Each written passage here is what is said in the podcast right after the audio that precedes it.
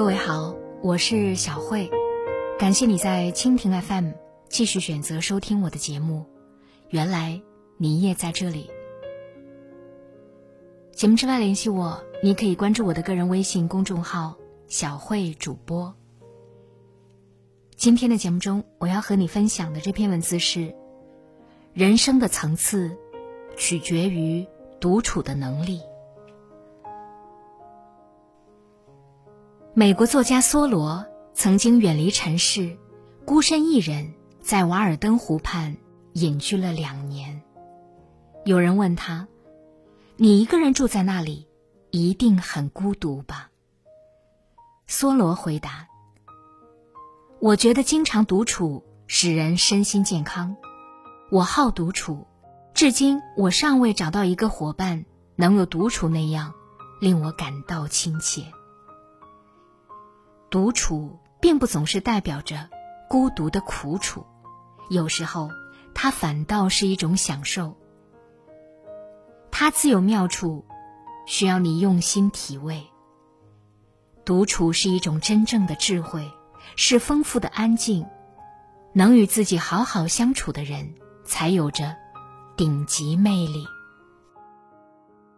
古人曰：“君子慎独”，意思是说，真正的君子往往拥有更强的独处能力。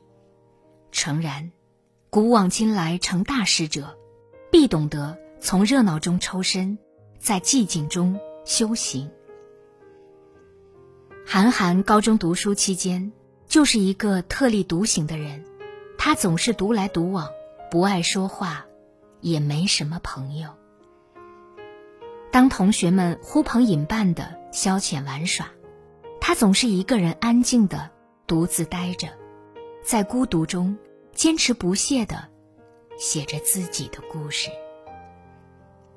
然而，正是这段独处的时光中。韩寒更加笃定自己的梦想，更加深刻的思考世界的样貌，逐渐积蓄力量，不断的书写，高效率的完成了自己的成名之作《三重门》。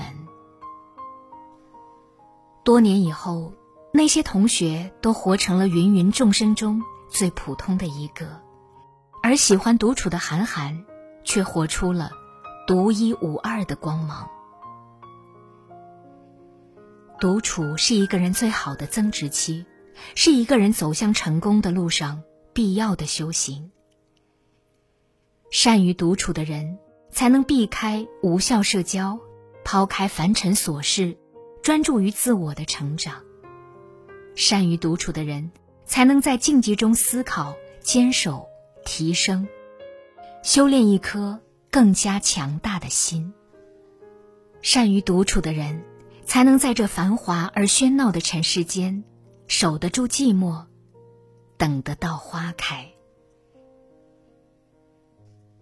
在热闹的娱乐圈，陈道明活成了一股清流。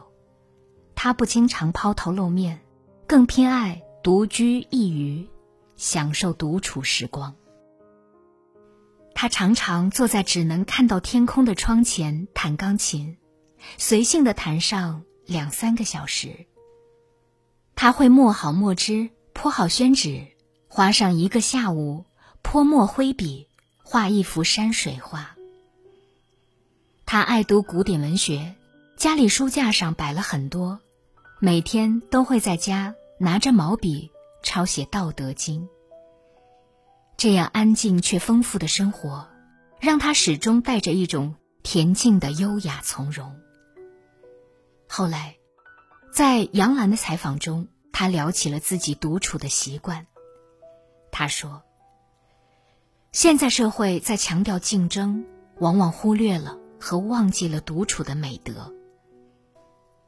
人生很短，不必非要用热闹填满生活的每个角落，不必总是要积极于追寻名利与浮华，学会独处。”便是在这快速运转的世间，掌握了从容生活的秘诀。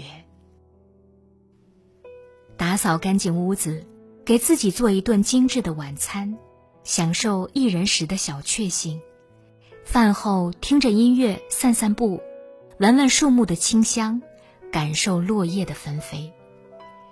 捧一本书，泡一杯茶，在阳光的细碎投影下，安静的待一个下午。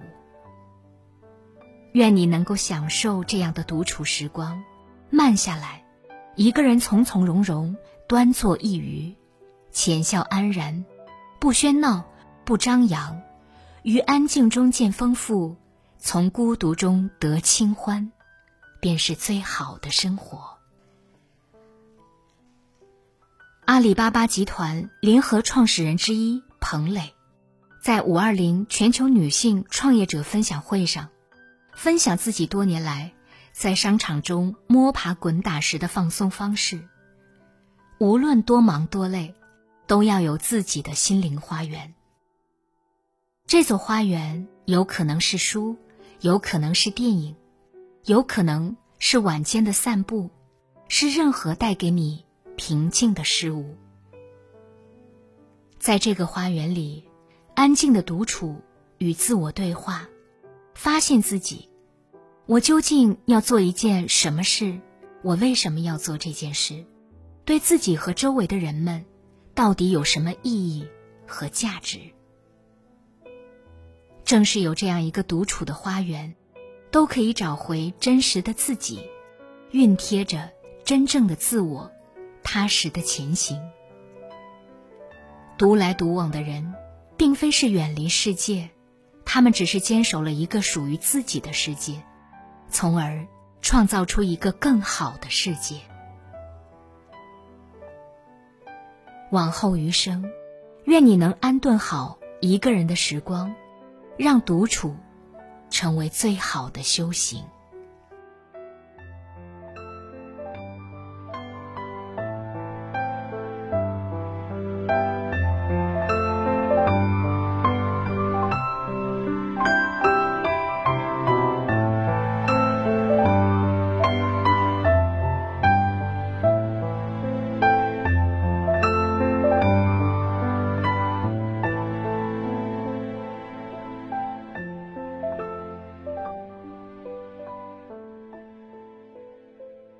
感谢你的收听，也要感谢各位在蜻蜓 FM 对我的打赏。节目之外联系我，你可以关注我的个人微信公众号“小慧主播”。